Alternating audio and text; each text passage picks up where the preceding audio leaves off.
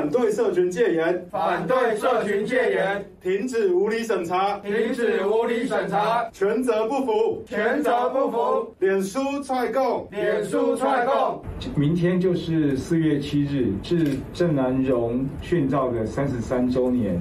又称作言论自由日。郑南榕以殉道为台湾所争取的言论自由，却被台湾最具公共性的社群平台给遮蔽了，所以我们必须在郑南榕逝世纪念日的前夕，向脸书控诉，向脸书的言论机制审查提出控诉。它相当程度决定了什么言论可以被传播，什么言论必须消失。但是透过案例，我们对脸书的言论审查标准以及由谁来审查脸书的言论充满了疑虑。台湾是拥有属于自己管理言论自由的法律体系。脸书作为一个外资的这个商业社群平台，它的这个言论管理的这个配应该要配合台湾的市场需求，遵守台湾的法律规范。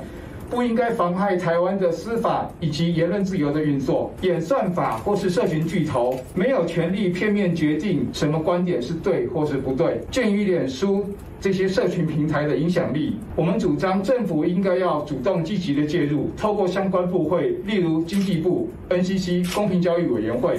或是即将成立的数位发展部。使数位社群平台的运作不会造成台湾言论自由的倒退，并且兼顾公益性与公平性。脸书的一个崛起，基本上是基于一个。啊，年轻世代对于言论自由的一个渴求，那它突破了过去以往传统的新闻跟报纸的媒体，在网络上面截取到很多新的言论跟相关的知识。这样的一个数位资讯的平台，过去也曾经啊引发了有关于这个阿拉伯之春以及茉莉花革命相关的一些啊影响国际的相关的运动。但曾几何时啊，一个屠龙主要的工具，却如今成为一个线索社会上面言论自由上很重要的。一个线索的一个平台，跨国性的企业应该担负起他在台湾啊所获得这些可观利润背后所应该担负起的相关的社会责任。脸书今日台湾摕着百几亿个商业的利益，但是面对着台湾的价单，却未当让台湾人自由的发声，食台湾米，啉台湾水，赚台湾钱。咱认为，脸书应该爱改变伊的审查机制，提出符合台湾价值、提出符合台湾文化历史价值的一个审查机制。咱伫遮嘛要呼吁脸书，莫搁做变来变去的后母，应该爱做一个共同提升台湾社会言论自由的一个好的社群平台。咱嘛爱呼吁政府未来成立的这个数位部，应该爱制定一个好的管理的机制。包括有咱中国的一寡 A P P，脸书应该符合台湾价值，政府嘛应该爱符合台湾的利益。每年的三月二十五号都是陈澄波他的身亡照被传播的日子。我今年也传播了这一个相片，但是我加了解说，这其实是一张夫妻合照，一个躺着。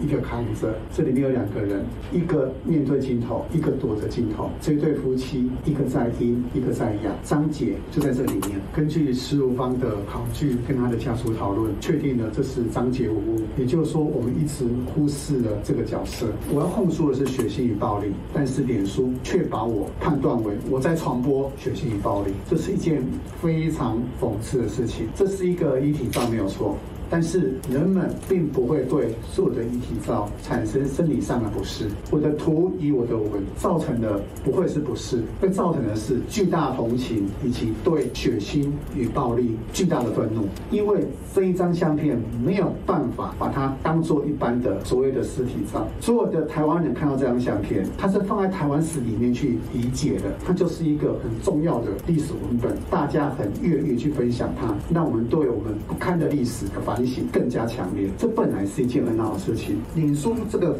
跨国企业，它如果无法理解绝大部分人台湾人的感受，它是离地的，它是放任政治黑手的选举来限制我们言论传播的一个影响力，那其实它就是一个打压言论自由的工具。我们使用脸书，他们赚巨大的一个广告费，它提供服务叫叫做言论传播，而现在脸书已经成为提供言论传播服务的托拉斯。这个服务是没有办法去考虑到所谓的言论尺度的判决，应该放在政治与历史的脉络来理解。如果他提供的服务是那么离地的，他就是一个不良商人，他就是一个不良提供言论传播的服务商。不仅如此，他甚至是一个打压言论自由工具，它是一个我们民主生活一个负面因素。我会主动邀请国家介入，我们应该要让脸书知道，提供不良的服务要付出代价，要让他知道打压言论要付出代价，要让他知道成为我们民主生活的负面因素要付出代价。即使说这是一个很小的起步，但是如果他能够能够在消费者机制里面产生一个很好的判例，那他将会鼓励很多人仿效而行，最终它会形成一个蚂蚁雄兵的力量。